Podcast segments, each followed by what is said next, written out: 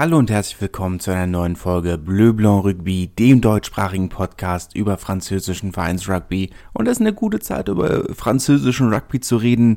Die 15 de France, die französische Nationalmannschaft, ja vorübergehend aktuell auf Platz 1 der Weltrangliste. Und eine Liga, die einen nicht unerheblichen Beitrag dazu geleistet hat, ist die Pro D2, die zweite französische Liga waren ja auch eine, eine Handvoll Pro D2-Spieler auf der Sommertour jetzt in Japan dabei. Ein paar von, von Oyonnax, ein paar von Bayonne ist ja nicht das erste Mal. Mervyn äh, Jaminet hat äh, letztes Jahr im Sommer in Australien sein Debüt gegeben, nach einer, nicht mal einer ganzen äh, Saison im Profibereich und das dann auch noch in der zweiten Liga. Leo Colli von Monomarsan war immer wieder ähm, während, des, während der November-Tour und jetzt während des Six Nations im Trainingslager der, der Nationalmannschaft, auch wenn er nicht gespielt hat. Ein solides Grundniveau könnte man also sagen. Schauen wir mal zurück auf die vergangene Saison und wagen einen kleinen Ausblick auf das kommende Jahr. Überraschungen, Enttäuschungen gab's äh, viele und natürlich auch namhafte. Fangen wir mal bei den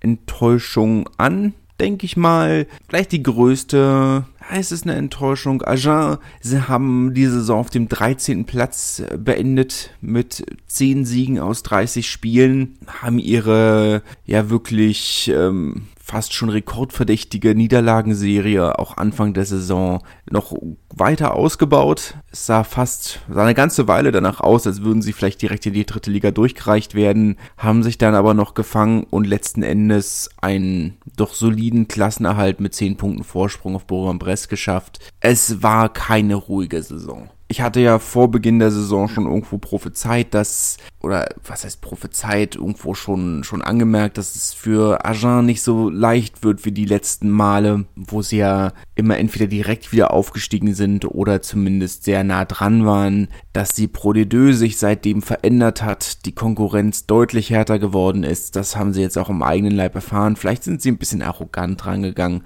dachten, okay, auch wenn es in der Top 14 nicht gereicht hat, so schlecht ist der Kader ja nicht. Und das werden wir schon packen. Und meine 25 Euro für das günstigste Ticket, das ist halt auch eine Ansage. Es hat nicht funktioniert. Jetzt kann man natürlich sagen, okay, der Zuschauerschnitt war nicht gut, weil, naja, eine Tribüne wurde abgerissen, eine wurde renoviert. Aber sie haben jetzt draus gelernt. Ähm, das neue Stadion soll im Oktober, Ende Oktober fertig sein. Ähm, die die Tribüne, wenn man von der Haupttribüne aus guckt, links wurde überdacht, die Gegentribüne wurde komplett oder wird gerade komplett neu gebaut und dann wird noch eine neue Umrandung kommen. Und ich glaube, auf der rechten Seite soll auch noch was kommen, aber nicht ganz sicher. Tickets soll es jetzt in der aktuellen Saison, in der kommenden Saison ab 5 Euro geben. Ist schon mal eine deutlich humanere äh, Ansage. Von daher, ich finde es schwer zu sagen, dass sie wirklich enttäuscht haben, weil letzten Endes man hat nicht damit gerechnet, oder ich habe nicht damit gerechnet, dass sie direkt wieder um den Aufstieg mitspielen. Ich habe schon mit einem Mittelfeldplatz gerechnet. Dass es ähm, so weit unten ist wahrscheinlich doch dann bis zu einem gewissen Grad überraschend. Aber muss man vielleicht auch damit rechnen, auch Agen ja auch ein Verein, dem es nicht immer so ruhig zugeht. Von daher vielleicht dann insgesamt nicht überraschend und gegebenenfalls sogar erwartbar. Ein Platz drüber haben wir den FC Grenoble, die den Abgang fast aller erfahrenen Führungsspieler, fast aller Schlüsselspieler oder eines dieses großen Umbruchs sind nicht alle Schlüsselspieler gegangen, aber alle erfahrenen Spieler oder sehr viel Erfahrung ist gegangen, sehr viele Führungsspieler haben sie nicht sehr gut verkraftet. Am Ende auch ein sehr souveräner Klassenerhalt, aber auch ein Verein, bei dem man nicht unbedingt damit gerechnet hat, dass sie ein zweites Jahr in Folge hm, gegen den Abstieg spielen. Letztes Jahr, okay, schwierig, okay, will man, kann man akzeptieren, aber ein zweites Jahr in Folge ist das mh, hm, überraschend. Jetzt muss man natürlich auch sagen, dass Grenoble nicht unbedingt einer der traditionell großen Vereine ist. Ein Verein mit einer gewissen Geschichte. Ja, verlorenes Erstligafinale steht im Buche. Da sind sie immer noch sauer. Werde erstmal noch mal, mich noch einmal entschuldigen. 54 haben sie gegen Masame tatsächlich den Titel gewonnen. Und 93 dann das Drama einem äh, nicht anerkannten Versuch, der sie gegen Castre dann äh, den Titel gekostet hat. Und seitdem immer mal wieder größere finanzielle Schwierigkeiten. In den letzten Jahren mussten sie die Spieler zweimal, einmal während der Covid-Phase und einmal davor um teilweise sogar Halbierung der Gehälter bitten. Immer mal wieder größere Schwierigkeiten. Ähm, und natürlich dann jetzt ähm, auch die Zweitliga oder zweite Liga, die äh, die Finanzen des Vereins nicht so gut tun. Trotzdem haben sie ja ein anständigen Kader und man sollte meinen, dass ein Verein der Größe durchaus in der Lage sein sollte, durchaus im oberen Drittel mitzuspielen. Weiß nicht, ob ich sie zwangsläufig als Aufstiegskandidaten sehe, aber ich wäre sehr enttäuscht, wenn sie nächste Saison schon wieder gegen den Abstieg spielen würden. Auch von Wann hatte man durchaus mehr erwartet. Nach dem verpassten Aufstieg, dem sehr enttäuschenden Aufstieg, äh, den sie äh, ja beziehungsweise sie haben ja das Halbfinale zu Hause in der oder nach, nach der Sirene noch gegen Biarritz verloren, die Saison dann nicht wirklich sich fangen können, trotz einer gewissen Kontinuität im Kader. Wobei ich natürlich sagen muss, dass es in der Form nicht unnormal, dass ähm, dass sich Teams von einem herben Rückschlag nicht direkt wieder erholen können und auch von Erfolg nicht immer direkt erholen können. Wir haben es in der Top 14 einige Jahre in Folge gesehen mit Castres und Clermont zum Beispiel, die nach ihrem Meistertitel gegen den Abstieg gespielt haben. Das ist jetzt nicht so ungewöhnlich und ich glaube auch nicht, dass man da zu viel reinlesen muss. Natürlich war es enttäuschend, wie die Saison gelaufen ist, aber der Verein wird sich da weiter fangen. Der Wunsch bleibt bestehen, innerhalb der nächsten Jahre aufzusteigen. Ich weiß nicht, ob das tatsächlich der Fall sein wird, aber sie haben sich in jedem Fall in eine sehr gute Ausgangslage gebracht. Der Kader für nächste Saison, da kommen wir noch zu, sieht nicht so schlecht aus. Die, ähm, das Stadion wird weiter ausgebaut, was für mich einer der entscheidenden Punkte ist. Das Trainingszentrum soll jetzt in diesem Jahr fertig bleiben. Vielleicht war das auch ein, ein Faktor, dass die alten Trainingsbedingungen nicht unbedingt mehr so angemessen waren ist natürlich auch schwierig, wenn die Kaderplanung so ein bisschen zwischen den Ligen hängt. Ähm, waren ja einige Spieler, die, wo sie die schon, schon die Unterschriften haben, die aber gesagt haben, wir kommen nur, wenn, wenn der Verein tatsächlich aufsteigt. Dass man quasi zweimal eine Kaderplanung machen muss, ist natürlich auch nicht einfach. Möchte ich jetzt alles in allem also nicht, nicht allzu viel reinlesen.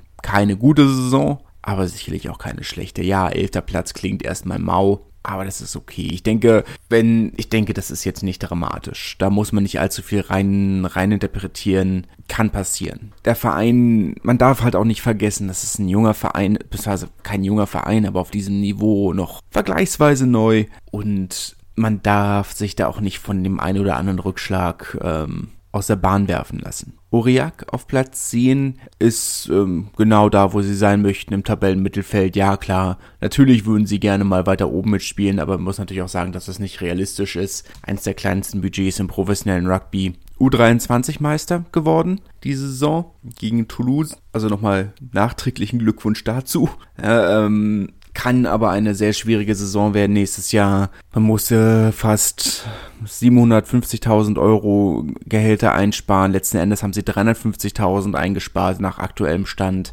Kann ein langes Jahr werden. Ne? Letzten Endes spielt Uriak seit zehn Jahren über den eigenen Möglichkeiten. Ich denke, da darf man nicht mehr erwarten. Ja, natürlich war dieses eine Jahr, wann war das? 2016, wo sie ins Finale gekommen sind, beziehungsweise war ja dann da war es ja noch so, dass der Tabellenerste aufgestiegen ist und dann zwei bis fünf um den zweiten Aufstiegsplatz gespielt haben und da haben sie dann im Finale in Mernes Vallon gegen ähm, Haushoch gegen Bayonne verloren, aber ich glaube, das war auch der Form jetzt nicht so überraschend. Natürlich wäre es eine spektakuläre Sache gewesen, wenn Aurillac tatsächlich in die äh, Top 14 aufgestiegen wäre, aber das wäre ja nicht realistisch gewesen. Letzten Endes zehnter Platz, das ist genau das, was Uriak erreichen kann, wenn sie sich weiter drauf, können sich weiter darauf verlassen, dass das eigene Stadion eine Festung ist. Die Anreise ist ja nicht einfacher geworden, die Witterungsbedingungen sind nicht einfacher geworden, der Acker ist nicht besser geworden, solange sie sich darauf verlassen können und zumindest ähm, zu Hause ihre Punkte holen. Ich meine, letzten Endes war es ja genau,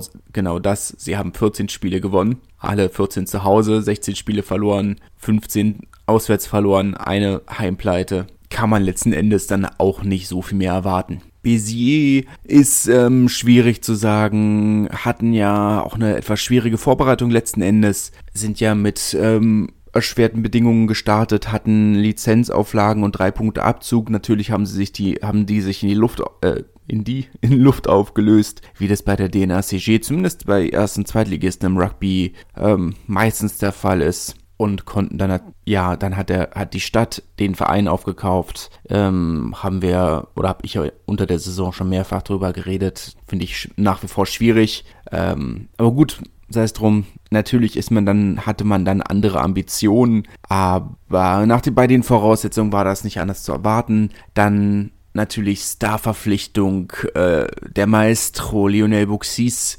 war die halbe Saison verletzt. Natürlich darf man auch nichts anderes erwarten bei einem Spieler in seinem Alter. Mit der Verletzungsgeschichte war das absehbar. Da hat man sich vielleicht auch ein bisschen sehr verplant. Neunter Platz letzten Endes enttäuschend für den Verein, aber insgesamt glaube ich, insgesamt ist das in der Form schon okay. Ähnlich bei Montauban, die jetzt in der kommenden Saison theoretisch mit 5 Punkten Abzug starten werden. Auch da erstmal abwarten, was tatsächlich draus wird. Achter Platz ein bisschen wenig und auch mit gutem Abstand letzten Endes 10 Punkte auf den sechsten Platz. Was erstmal schlecht klingt und vielleicht auch ist, aber es war eine Umbruchssaison. Ich glaube, das haben wir oder das habe ich ja letzten Endes in der Form auch Anfang des Jahres gesagt, es ist eine Umbruchssaison, wirklich angreifen möchte man nächste Saison. Ob das dann jetzt mit den fünf Punkten Abzug auch so klappt, weiß ich nicht, aber man hat erstmal viel verpflichtet und muss dann, hat dann jetzt versucht rauszufinden, was, was davon funktioniert, was nicht. Und achter Platz ist erstmal anständig, hätte auch deutlich schlechter laufen können. Den eigenen Ambitionen wird das sicherlich nicht gerecht, aber auch realistisch muss man bleiben. Provence Rugby auf dem siebten Platz äh, sehe ich ein bisschen ähnlich. Letzten Endes nur zwei Punkte Rückstand auf Colombie auf dem sechsten Platz, was auch ein bisschen überraschend ist. Etwas Mauersaisonstart, ähm, sehr durchwachsen. Provence Rugby haben immer wieder, meine, wie viele Umbrüche hatten sie innerhalb der letzten Jahre? Da ist jeden Sommer gefühlt ein großer Kaderumbruch. Ähm, Trainersituation war lange ungeklärt, hat sich auch unter der Saison nochmal weiter verändert. Und äh, letzten Endes, ich glaube, ich habe in einer Folge gesagt, Provence ist ein Verein, der jedes Jahr mit großen Ambitionen startet und jedes Jahr wieder enttäuscht. Und ich bin mir sicher, bei der Verpflichtung ist man, enttäuschen sie auch nächstes Jahr wieder. Ähm, was sehr positiv gemeint ist, weil sie eigentlich eine sehr solide Arbeit leisten. Ähm, ich meine, das Stadion haben sie jetzt ähm, Jetzt bauen sie auch noch die vierte Tribüne, ist jetzt auch fast fertig. Das Stadion entwickelt sich immer weiter. Dies, das Trainingsgelände ist spektakulär geworden, wenn man ganz ehrlich ist. Äh, der Kader sah dieses Jahr solide aus, sieht für nächste Saison solide aus. Dieser siebte Tabellenplatz, und das darf man nicht vergessen, ist der beste der Vereinsgeschichte. Besser als siebter Platz Pro de Deux war dieser Verein noch nie. Und das muss man ihnen halt auch zugute halten. Jetzt kann man, kann man absolut sagen, klar, bei den Namen, die sie geholt haben, hätten sie theoretisch über einem Verein wie Carcassonne stehen müssen, haben sie aber nicht. Siebter Platz ist der beste der Vereinsgeschichte. Damit muss man dann auch mal glücklich und zufrieden sein. Denke ich persönlich. Schauen, ich hoffe, dass sie jetzt, ähm, dass ich im September dann das erste Mal äh, zu Provence ins Stadion kann. Das muss man meine Urlaubsplanung noch so ein bisschen, sieht eigentlich ganz gut aus. Dass der September zwar vielleicht podcast-technisch ein bisschen schwierig wird, aber zumindest rugby-technisch sehr doll. Aktuell geplant, steht, das steht auf der Liste kommenden Samstag an, dann hoffentlich direkt äh, vom Flughafen zu Narbonne ins Stadion. Die Woche drauf, Freitagabend Carcassonne, Samstag habe ich dann freie Auswahl zwischen Montpellier, Perpignan und Toulouse. Die haben alle Heimspiele. Und die Woche drauf dann hoffentlich Aix und ich weiß nicht, ist dann Donnerstag oder Freitag. Und dann mal schauen, vielleicht Grenoble, vielleicht Valence Romance oder, oder irgendwas in der Richtung. Ich fände es natürlich spannend, ähm, quasi die, die Tour der deutschen Nationalspieler zu machen war in jedem Fall Narbonne spielt gegen Nizza. Das heißt, ich hätte schon mal Kurt Haupt. Dann Carcassonne hätte ich Chris Hilsenbeck. Und wenn ich die Woche drauf in Ex bin, hätte ich äh, US Nostadt. Und Valence wäre dann natürlich Tim Menzel. Das wäre natürlich irgendwo so eine sehr schöne Tour der Nationalspieler, die ich da machen könnte. Aber mal schauen. Müssen wir mal schauen, wie die, wie die Planung da weitergeht. Halt euch in jedem Fall im Laufenden und dann diskutieren wir mal,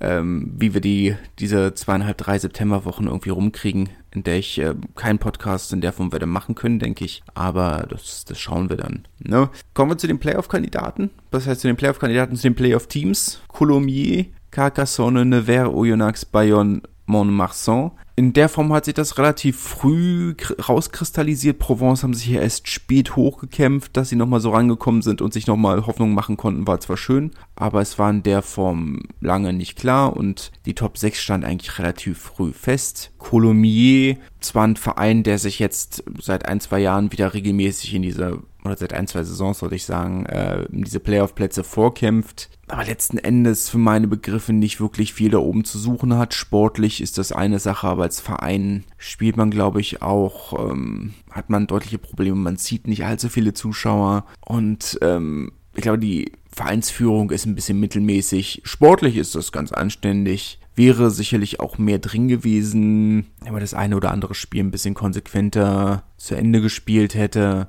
Also sei es drum. Nee, ähm, letzten Endes wie in der vergangenen Saison auf dem sechsten Platz gelandet, auswärts äh, gegen Oyonnax dann ausgeschieden. Auch relativ eindeutig. Das Ergebnis, ich weiß gar nicht mehr, das Ergebnis war, glaube ich, relativ knapp, oder das Spiel nicht. Ich glaube, so rum war es. So richtig viel hat sich da nicht getan. Ähm, naja. Die positive Überraschung ist natürlich Carcassonne mit einem der kleinsten Budgets im professionellen Rugby. Oder sag mal in den ersten beiden, oder in der zweiten Liga. In der ersten sowieso, aber in der zweiten, ähm, auf diesen Playoff-Platz vorzurücken, ist natürlich ähm, auch die beste Saison der Vereinsgeschichte. Ähm, sind mal auf dem sechsten Platz gelandet. Aber das war zu einer Zeit, wo, wie gesagt, noch äh, nur die Plätze zwei bis fünf noch um den Aufstieg mitgespielt haben. Da sind sie einmal Sechster geworden. Jetzt also dieser fünfte Platz und auch das relativ klare Ausscheiden gegen Nevers im, im, Viertelfinalspiel. Nicht überraschend in der Form, aber eine spektakuläre Saison. Ähm, ich habe mir die Transfers noch nicht, oder die Kaderliste für die nächste Saison noch nicht im Detail angeguckt unter der Saison. Das, was ich immer mitgekriegt habe, sah eigentlich recht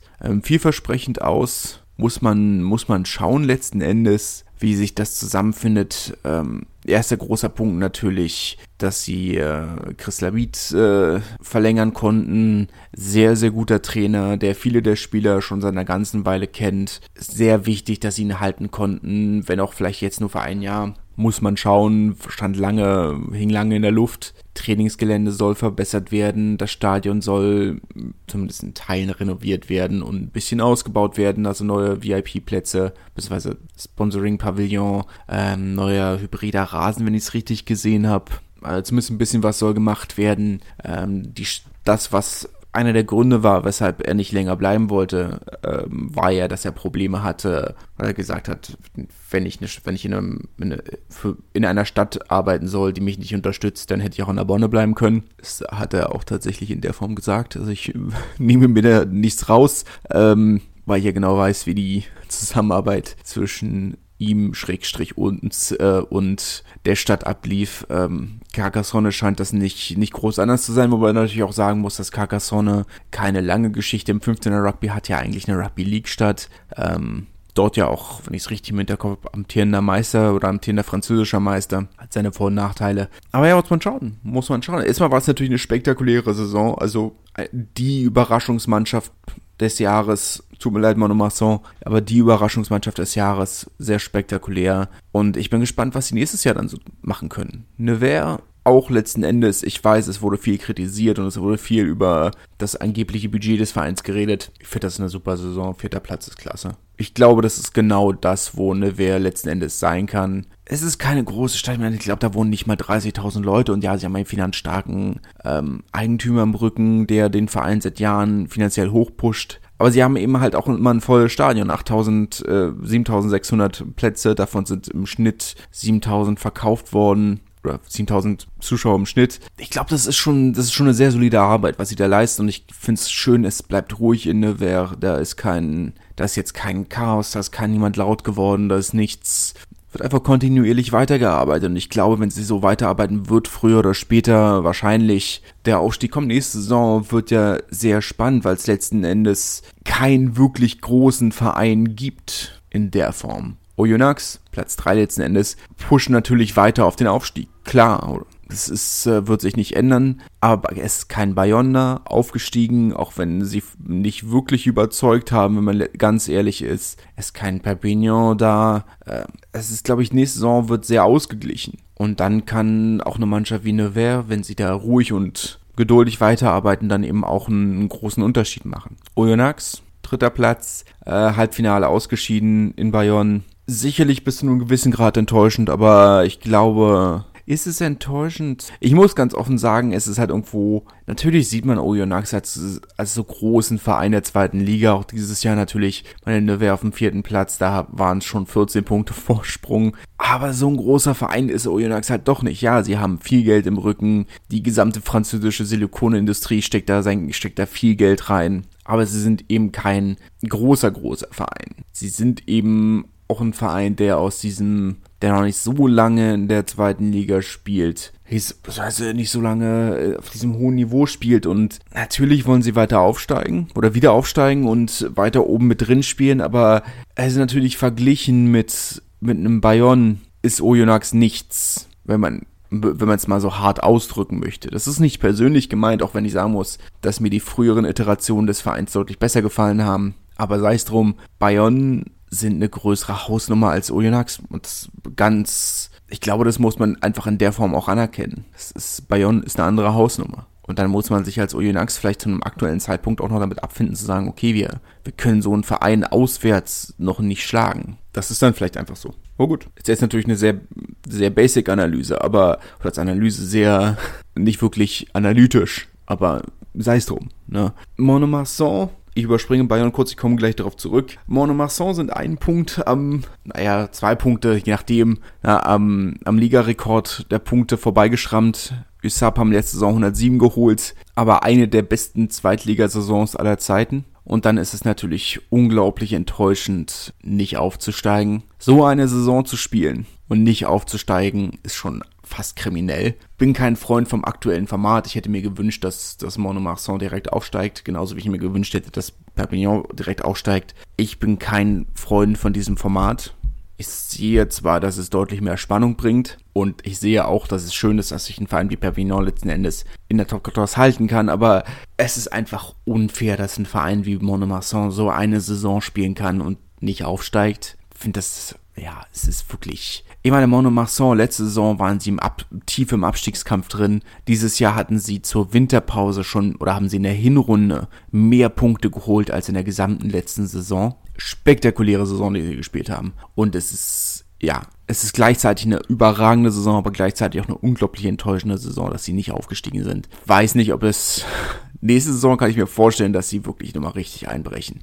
Diese Enttäuschung, ich weiß nicht, ob man sich davon so schnell erholt. Wenn wir auf das zurückkommen, was wir bei Wann gesagt haben, ist Monomasson übernächste Saison in National. Naja, ich glaube ich nicht, aber nur nach dieser Bas äh, grundlegenden Logik, die ich. Äh, es ist, ist, ich, ich glaube, der Verein, ist, der ganze Verein, die ganze Stadt ist einfach so am, so enttäuscht. Natürlich sind, sagen sie letzten Endes, äh, wir sind super zufrieden, wir sind super stolz auf den Verein. Aber stellt dir mal, stellt euch mal vor, ihr würdet auf Arbeit ein Jahr lang 100%, 120% geben, alle Erwartungen übertreffen. Und dann wird alles von heute auf morgen eingerissen, funktioniert nicht und ein kleiner Fehler und alles weg. Weiß nicht, ob man sich davon so schnell erholen kann. Ob man über den Sommer wirklich, ob man sagen kann, okay, wir haben jetzt einen Monat Pause und danach vergessen wir alles und fangen neu von vorne an. Ich weiß es nicht. Ich weiß, ich könnte es wahrscheinlich nicht. Aber ich bin auch kein Profisportler. Also, pff, keine Ahnung. Muss man schauen. Ne? Bayonne ist für mich so ähnlich sehr gemischt. Oder sehr gemischt, ähnlich gemischt, anders gemischt. Weil es letzten Endes natürlich haben sie das Ziel, das sie hatten, Wiederaufstieg erreicht. Letzten Endes war es aber trotzdem eine enttäuschende Saison, wenn man ganz ehrlich ist, oder?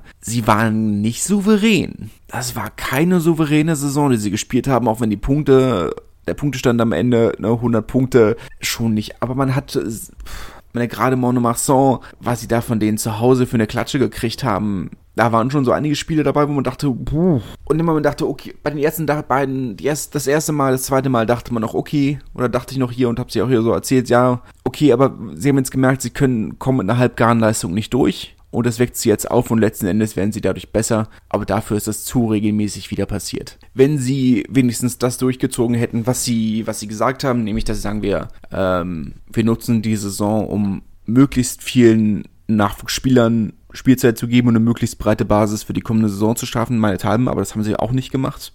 Letzten Endes ist es schwer, ihnen nicht recht zu geben, sie sind aufgestiegen, aber insgesamt haben sie diese Saison wahnsinnig ansatzweise so souverän, wie, wie man es eigentlich erwartet hätte. Sei es drum. Kommen wir noch zu den drei Teams ganz unten.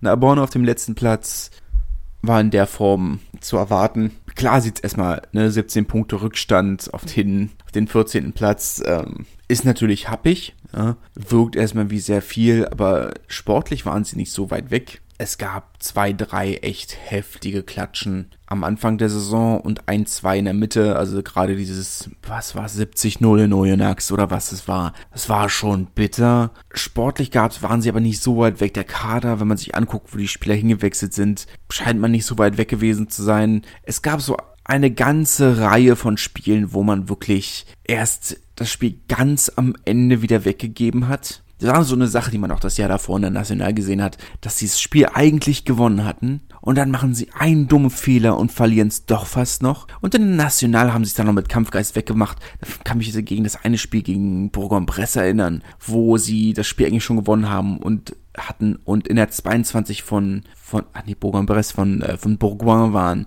im eigenen Stadion und dann machen sie einen dummen Fehler. Bourgoin kann noch fast einen Versuch legen, um das Spiel auszugleichen. Aber es haben sich irgendwo drei Spieler von der Bonus sind rechtzeitig zurückgekommen, können Cover-Tackle machen und äh, das Spiel dann doch noch retten. Und es gab so einige Saisons. Nur eben, dass es nicht gegen ein mittelmäßiges Drittligateam war, sondern gegen Bayonne. Und solche Fehler, die werden eben in der, in der Pro D2 eiskalt bestraft da kommst du mit sowas dann nicht mehr durch. Und so waren diese, so haben sie diese Spiele, die sie in der National dann eben noch ganz knapp gewonnen haben, dann doch noch verloren. Da gab's von, davon gab es eine ganze Menge. Und dann kamen eben halt noch die ganzen anderen Sachen dazu.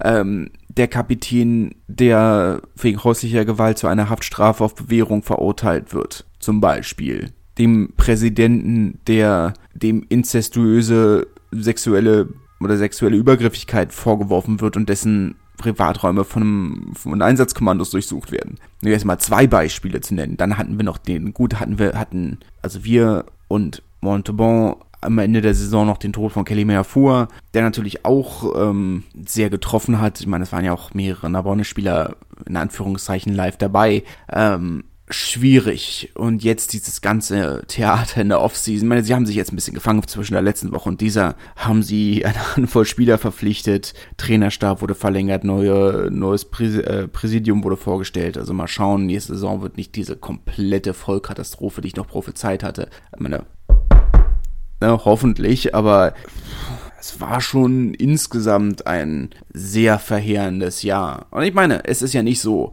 dass die Leute in Narbonne nicht auch Alternativen hätten. Die Santorion und der, äh, das Volleyballteam von Abonne sind Europameister geworden. Also das Europa League Äquivalent, ne, das Challenge Cup Äquivalent. Äh, aber trotzdem Europameister. Äh, es ist klar, Volleyball ist jetzt vielleicht nicht der größte Sport der Welt, aber sie haben diese schicke neue riesige Arena direkt neben dem Stadion. Es passt null, aber das ist eine ganz andere Geschichte. Da kann man auch viel drüber erzählen, diese ganze, dieses ganze Hickhack in der in der Stadt, was man da alles erzählen kann. Ähm, ich glaube, ich habe in meinem Leben noch nie so viel über Steinvorplätze gelesen. Riesige Geschichte zwischen, man hat diese Verwalt zwei Verwaltungsebenen, die Stadt Narbonne und die Agglomeration Grand Narbonne, also quasi das Bündnis aus der Stadt Narbonne und allen Vororten. Und die liegen seit zehn Jahren in einem tiefen Streit miteinander. Deswegen fahren auch keine Busse aus den Dörfern in die Stadt. Wunderbar, das hilft allen sehr viel. Und das Grand Narbonne wollte nicht, dass diese Arena gebaut wird. Das Rathaus aber unbedingt. Hässliches Teil, ne, aber das ist eine ganz andere Geschichte. Es passt null in diese Stadt und null an dieser Stelle. Und dann ging diese lange Diskussion über welche Steine auf dem Vorplatz verbaut wurden, weil diese Steine dürfen nicht verbaut werden, aus irgendwelchen Gründen, aber die Stadt hat gesagt, nee, wir ziehen das jetzt durch, auch wenn ihr Klage eingereicht habt, weil dann ist es zu spät, dann werdet ihr uns ja nicht, werdet ihr nicht dafür sorgen, dass wir wieder alle rausreißen müssen. Was für ein Hickhack. Aber so darf man sich die Zusammenarbeit in der Stadt vorstellen, deswegen kommt da auch nie was zustande, weil man immer nur Kleinkriminelle Strukturen, mafiöse Strukturen hat, die, die machen, was sie wollen und immer noch den eigenen Vorteil gucken, aber nicht gucken, wie können wir dem Verein helfen, wie können wir der Stadt helfen, wie können wir den Menschen helfen. Und so kommt dann eben halt auch was zusammen, wo du denkst, ja, es findet sich, natürlich findet sich zum aktuellen Zeitpunkt niemand, der den Verein kaufen möchte auch wenn Händering gesucht wurde, es wurde letzten Endes gesagt, wenn nicht jetzt jemand kauft, dann wird es den Verein am Ende der Sommerpause nicht mehr geben. Danach sieht es jetzt nicht mehr aus, ne? aber auf einmal, weil ihn niemand kaufen wollte.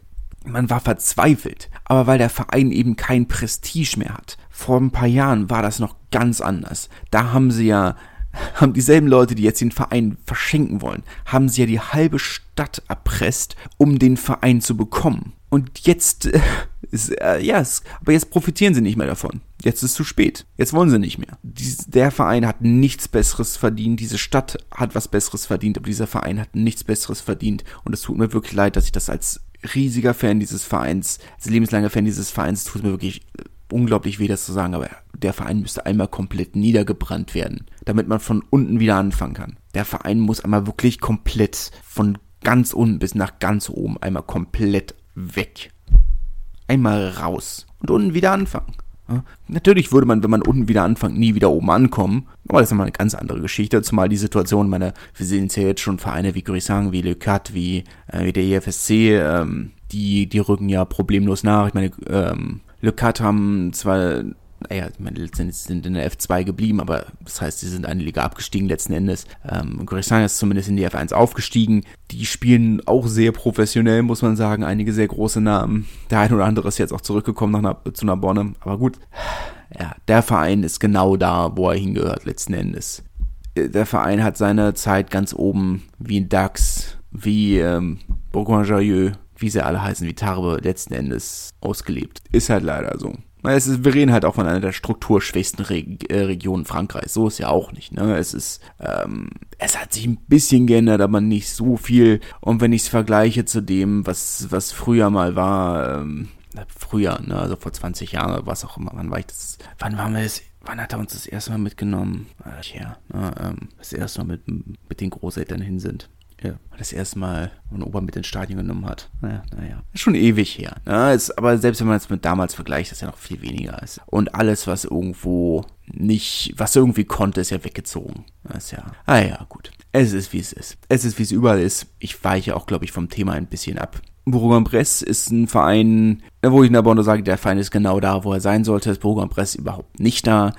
Ähm, ich hatte, hatte sie auf irgendwie auf dem sechsten Platz gesehen, letzten Endes ist der 15. geworden. Ja, ja, ein wenig vertippt. Der Verein sieht es aber noch genauso wie ich letzten Endes, haben auch gesagt, innerhalb der nächsten drei Jahre möchte man sich für die Playoffs qualifizieren. Sehe ich ja noch nicht, aber letzten Endes glaube ich, dass sie das Potenzial dazu durchaus hätten. Die Transfers, die Verstärkung, wo ich dachte, eigentlich ist das auf dem Papier sehr gute Verstärkung. Elia Elia zum Beispiel, haben nicht so eingeschlagen, wie sie sollten ist enttäuschend, aber gut, man kann es nicht ändern, es ist manchmal halt, wie es ist. Ähm, enttäuschend eher, dass, dass sie und Rouen also auf den letzten Spieltag beide letzten Endes so eingebrochen sind. Bourg-en-Bresse und Grenoble haben ja zumindest noch irgendwo gekämpft und eine Halbzeit mitgehalten, aber sind dann auch komplett eingebrochen und dass man am Ende so dieses Sie waren in so einer guten Ausgangslage am letzten Spieltag noch den Klassenerhalt zu holen und dann werden sie von, ja, naja, ähm, hatte ich mehr erwartet. Hatte ich deutlich mehr erwartet, eine sehr enttäuschende Saison in jeder Form enttäuschend. Muss so in der Form nicht sein. Ähnlich für die, für Rouen, wo ich denke, 14. Platz sah auch lange nicht danach aus, lange haben sie sich echt im Mittelfeld gehalten. Gut, das Ableben von, von Jordan Michelet, dem sehr wichtigen Spielmacher des Vereins ähm, zur Winterpause, hat dann natürlich irgendwo auch den Verein sehr weit nach unten katapultiert. Das war ein herber Rückschlag und den Spielern kann man da ja auch keinen Vorwurf machen. Aber ganz weit unten hätte ich sie dann letzten Endes trotzdem nicht gesehen. Glaube trotzdem, dass nächstes Jahr besser werden kann. Aber schauen wir einfach mal, einfach mal auf die, die Transfers, ähm, wie es für nächste Saison so aussieht. Und dann gehen wir einfach mal in alphabetischer Reihenfolge vor. Agen haben eine ganze Menge Spiele abgegeben. Kleiner Umbruch. Letzten Endes ähm, durchaus sich ganz anständig verstärkt. Also ich denke, der, der große ähm, die große Neuverpflichtung ist Richard Barrington mit in, insgesamt was 55, 70, 80 Spielen, 85 Spielen für die Saracens. Ja, 75 Spiele für die Saracens und die anderen 10 sind von Jersey. Na gut, habe ich nicht äh, im Detail geguckt. Europameister, englischer Meister mit den Saracens. Malik Amadash ähm, kommt aus Montpellier, sicherlich auch eine sehr, sehr gute Verstärkung.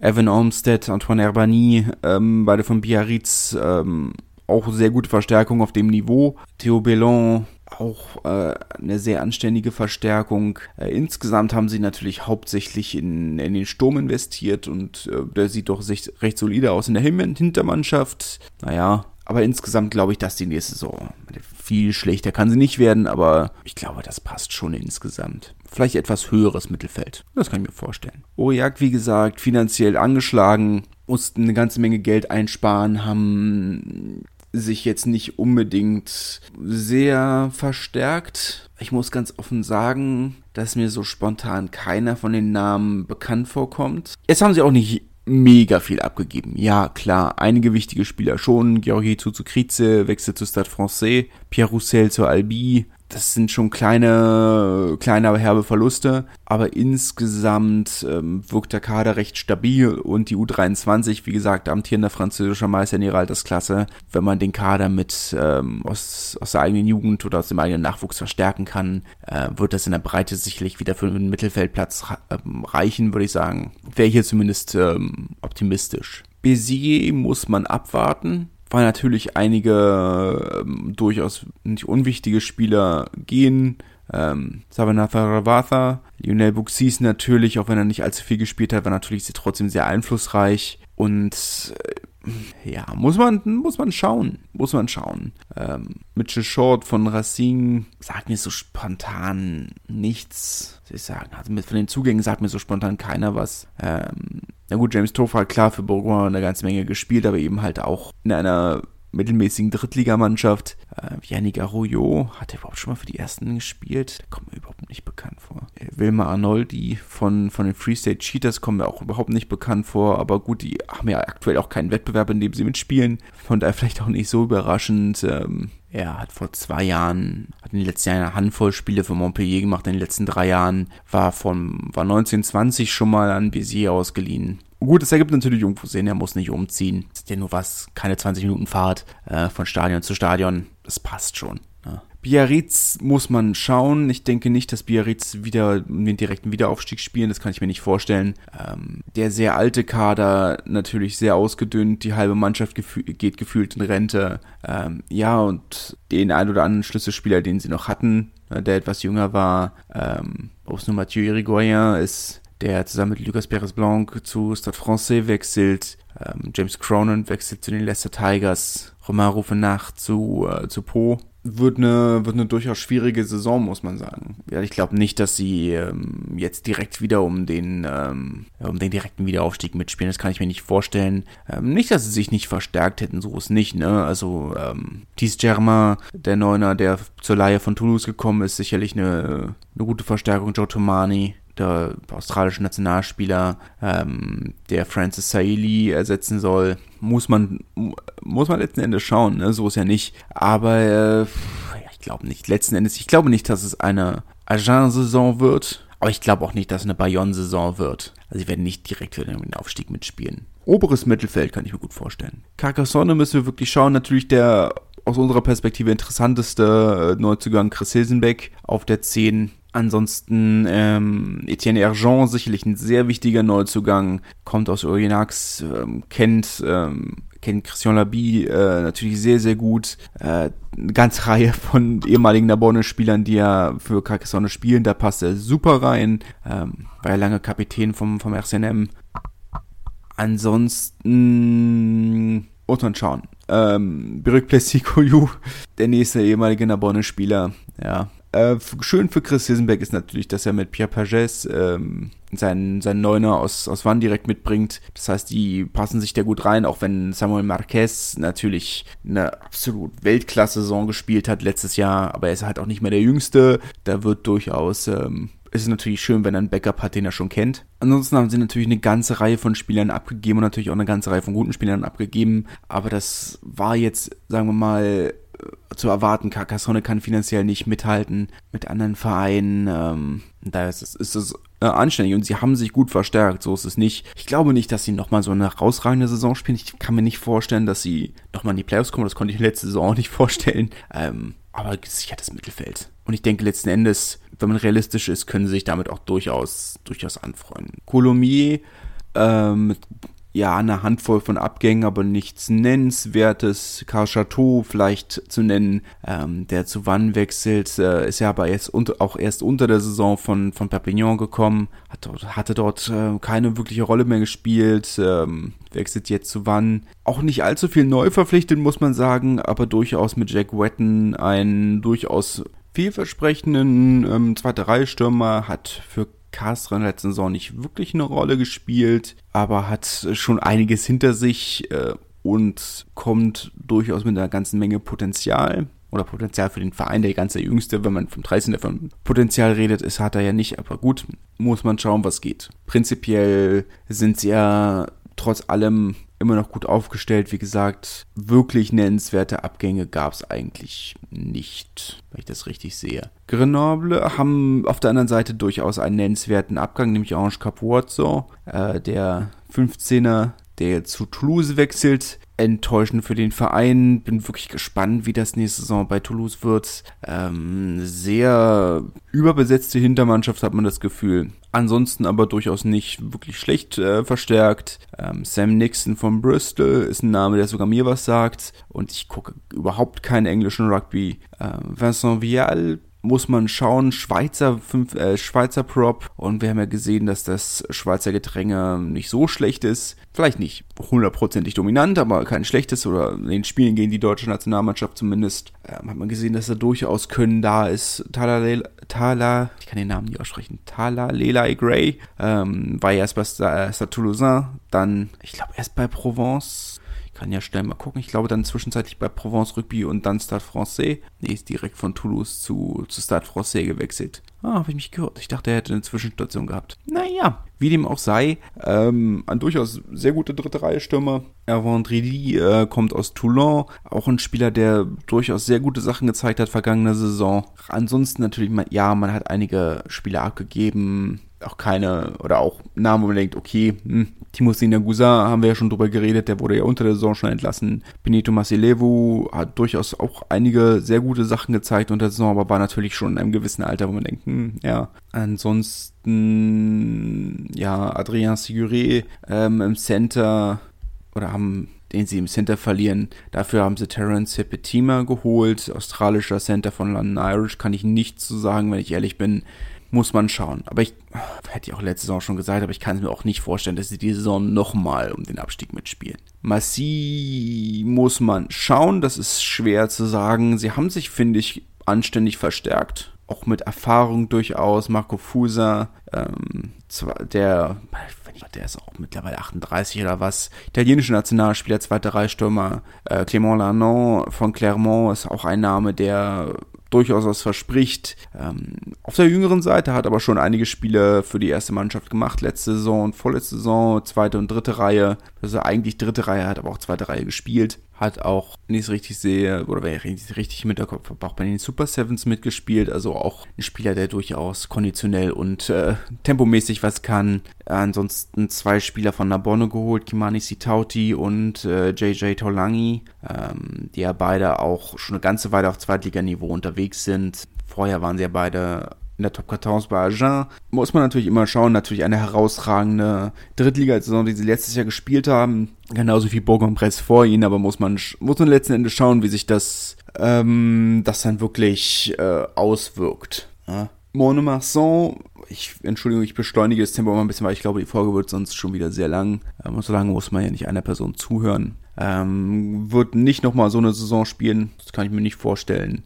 Ähm, Leo, äh, Leo Couli, der natürlich der herausragende Spieler war für in der letzten Saison auf der neuen, Wechsel zu Montpellier. Ansonsten ähm, von Zugängen her, ja, es kommt im Gegenzug von Montpellier, kommt Martin Douin zur, zur Ausleihe, aber von dem hat man bis jetzt nicht allzu viel gesehen. Nochmal werden sie nicht so eine Saison spielen. Das wird nicht passieren. Gehobenes Mittelfeld. Wäre jetzt meine spontane Einschätzung. Montauban haben einen Umbruch gewagt, einen weiteren, das letzten Endes, was, was so zu erwarten war, was die letzte Saison viel rekrutiert und geschaut haben, was, was, was bleibt, was bringt was, was nicht und haben jetzt viel wieder abgegeben, haben aber auch überraschend viel wieder rekrutiert. Vielleicht am nennenswerten Kevin Gimeno von Biarritz, der hat letzte Saison durchaus eine ganze Menge gespielt. Tyrone Wainga hat eine sehr starke Saison für Provence gespielt, genauso wie Canton Wiet. Sean Venter hat eine Klasse-Saison für Bayonne gespielt, ist aber auch nicht mehr der Jüngste. Ob er so viel spielt, weiß ich nicht. Tedo Abjanadze, Abjanadze, wie auch immer, mein Georgisch ist nicht gut, hat immer, wenn er gespielt hat für Brief, eine sehr gute Leistung gezeigt. Er hat nur nicht allzu viel gespielt, ähm, wurde, wurde nicht viel Vertrauen entgegengebracht. Aber ich denke, das kann eine sehr solide Neuverpflichtung sein. Sevenaya Galala von Brief, ähm, auch ein sehr guter Spieler, hat auch sehr gute Leistungen gezeigt. Ähm, Jean-Bernard Pujol von USAP, auch ein Spieler, der sehr viel Erfahrung mitbringt, genauso wie Simesa Rokononguni. Äh, englischer Nationalspieler natürlich, ähm, scheint seine Armeekarriere beendet zu haben. Bastien Guillemin von Castres, der nicht mehr allzu viel Spielzeit gekriegt hat, aber durchaus eine solide, ähm, solide Erfahrungsbasis mitbringt. Insgesamt wirkt er schon sehr souverän. Also es wäre schon, wenn sie mit dem Kader nicht in, nicht in die Top 6 kommen, muss man sich schon echt fragen, was da falsch läuft. Das ist schon ein sehr solider Kader. Top 6 ist definitiv drin. Nevers haben auch viel abgegeben, aber wenig zu besseren Vereinen. Auf der anderen Seite aber auch nicht allzu viel in der Spitze geholt. Elia Elia, vielleicht der nennenswerteste, vor zwei Jahren noch englischer Meister mit den Harlequins, hat in Bourg-en-Bresse aber natürlich nur mittelmäßig überzeugt. Aber ich glaube, wenn ein Verein das Beste aus dem Spieler rausholen kann, dann ist es Nevers, einfach weil sie dieses sehr ruhige Umfeld haben, klasse Trainingsbedingungen. Bin gespannt, was daraus wird. Oyonnax, muss man schauen, haben einige Spieler abgegeben. Manuel Leindecker, zweite Reihe Uruguayaner, äh, wechselt zu Bayonne. Ansonsten vielleicht der schwerwiegendste Abgang Sascha Seger, der wechselt dritte Reihe Stürmer, sehr, sehr guter dritte Reihe Stürmer, wechselt zu Po, ähm, ehemaliger französischer Nationalspieler, haben sich aber auch gut verstärkt. Äh, Gavin Stark von äh, Biarritz war einer der wichtigsten Spieler in ihrer letzten Zweitligasaison. Jao Ravuvu von Bayonne auch ein sehr wichtiger Spieler in den letzten Jahren gewesen, aber natürlich mittlerweile auch in einem Alter, wo er, ja, muss man schauen. Die spannendste Neuverpflichtung, und da bin ich wirklich gespannt, ist Hugo, äh, Hugo Hermé, der kleine Bruder von Gaël, der Kapitänin des französischen Nationalteams.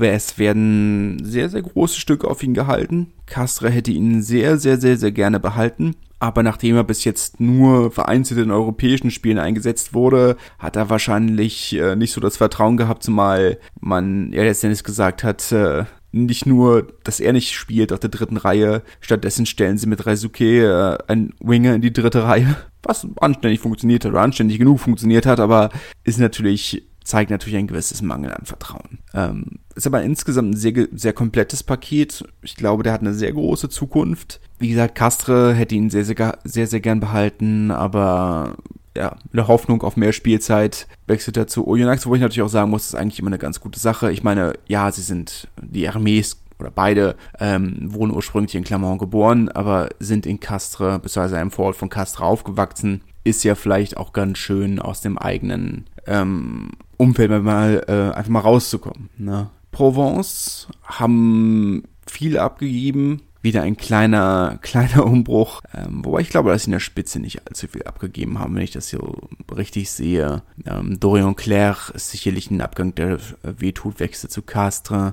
Ähm, aber ansonsten, Canton Wied natürlich hatten wir ja schon drüber geredet, aber ansonsten ist ja nicht allzu viel dabei. Ich meine, selbst, selbst Nicolas Bézi hat in der Vergangenheit nur mittelmäßig überzeugt und stattdessen haben sie eine ganze Menge Talent geholt. Julius Nostadt natürlich aus deutscher Perspektive am interessantesten, hat in Castre ja eigentlich gar nicht gespielt, nur, also eigentlich alle Champions Cup Spiele, aber ansonsten überhaupt nicht. Ähm, ich denke, in der Pro D2 kann er wieder einen großen Einfluss haben. Taimana Harrison von Northampton, äh, englischer Nationalspieler, sicherlich eine sehr namenhafte neue Neuverpflichtung. Ähm, Bilal Tayeb hat ne, bis jetzt sehr gut für Oyonnax gespielt. Juris Cazenave auf der neuen kann sehr gut verstärken. Dorian Lavergne hat schon für Provence Rugby gespielt, ähm, kommt, kommt aus Nizza, kann sehr gut verstärken. Adrien Lapeg hat für Stade Francais sehr gut gespielt. Johnny McPhillips, eine klasse Saison für Carcassonne. Muss schon sagen, bis jetzt wirkt das sehr überzeugend.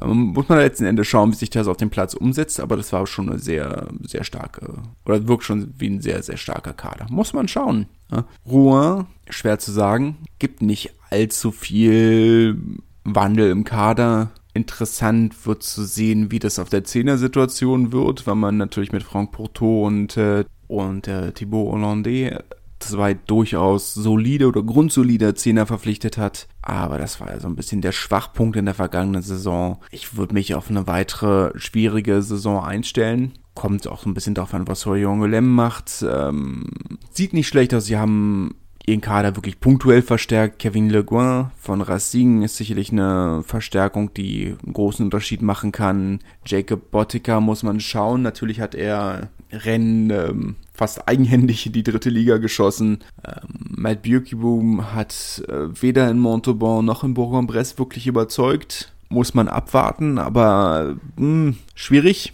Kann, kann so oder so werden. Ich würde auch bei Swoyongolem durchaus auf eine Saison im Abstiegskampf tippen. Wann haben eine interessante haben sich interessant verändert. Ähm, John Fower von Bristol, ehemaliger neuseeländischer Nationalspieler, bringt viel Erfahrung mit, auch viel Erfahrung im französischen Rugby. Carl Chateau auch, genauso Maxime Lafarge aus Bayonne kann interessant werden. Äh, Nathanael Huleux kommt zur Laie von, äh, von Bordeaux Bergle, der sehr viel zeigen kann und auch in der letzten Saison sehr viel gezeigt hat. Ähm, ich glaube, die Laie wird ihm sehr gut tun. Alapati Layoua bringt auch sehr Erfahrung, viel Erfahrung mit äh, Cordos Bristol. Will Persillier ist zur Laie von Stade Francais. Man muss es schauen, also es ist, sie haben sich natürlich auf einigen Positionen komplett umgestellt. Das kann sehr gut funktionieren, aber es kann eben auch sein, dass es sehr lange dauert, bis sich der bis sich die Mannschaft findet und dann kann, können die Playoffs unter Umständen schon sehr weit außerhalb der eigenen Reichweite sein. Schwierig vorherzusagen. Aber ich bin gespannt. Es wird, glaube ich, eine sehr ausgeglichene Saison, wo es vielleicht zwei Mannschaften gibt. Oder vielleicht wird der Abstiegskampf nicht allzu interessant. Aber vielleicht tue ich ähm, gewissen Vereinen aus der Normandie auch sehr unrecht. Das muss man sicherlich abwarten. Aber wenn ich ehrlich bin, sehe ich unten den Abstiegskampf nicht allzu interessant. Aber ich glaube, wir haben vielleicht zehn Vereine, zwölf Vereine, die realistisch um einen Playoff-Platz mitspielen können. Wir haben bestimmt sechs Vereine, die re realistisch um Aufstieg mitspielen können. Es wird obenrum, glaube ich, sehr spannend. Muss man aber letzten Endes abwarten. Nächste Woche greifen wir dann mal einen Rückblick auf die Top 14 Saison an und wagen auch dort einen kleinen Ausblick. Und danach schauen wir mal weiter, ne? Ähm, wenn ihr Ideen, Wünsche, Vorschläge habt, schreibt mir gerne. Äh, ansonsten überlege ich mir was Nettes und machen uns noch eine gute Zeit, bevor ähm, der Rugby wieder losgeht. Ja? Ich wünsche euch viel Spaß, genießt das Wochenende und bis dahin, tschüss. Wie baut man eine harmonische Beziehung zu seinem Hund auf? Puh, gar nicht so leicht. Und deshalb frage ich nach, wie es anderen Hundeeltern gelingt, beziehungsweise wie die daran arbeiten. Bei Iswas Dog reden wir dann drüber. Alle 14 Tage neu mit mir, Malte Asmus und unserer Expertin für eine harmonische Mensch-Hund-Beziehung, Melanie Lippisch. Iswas Dog mit Malte Asmus. Überall, wo es Podcasts gibt.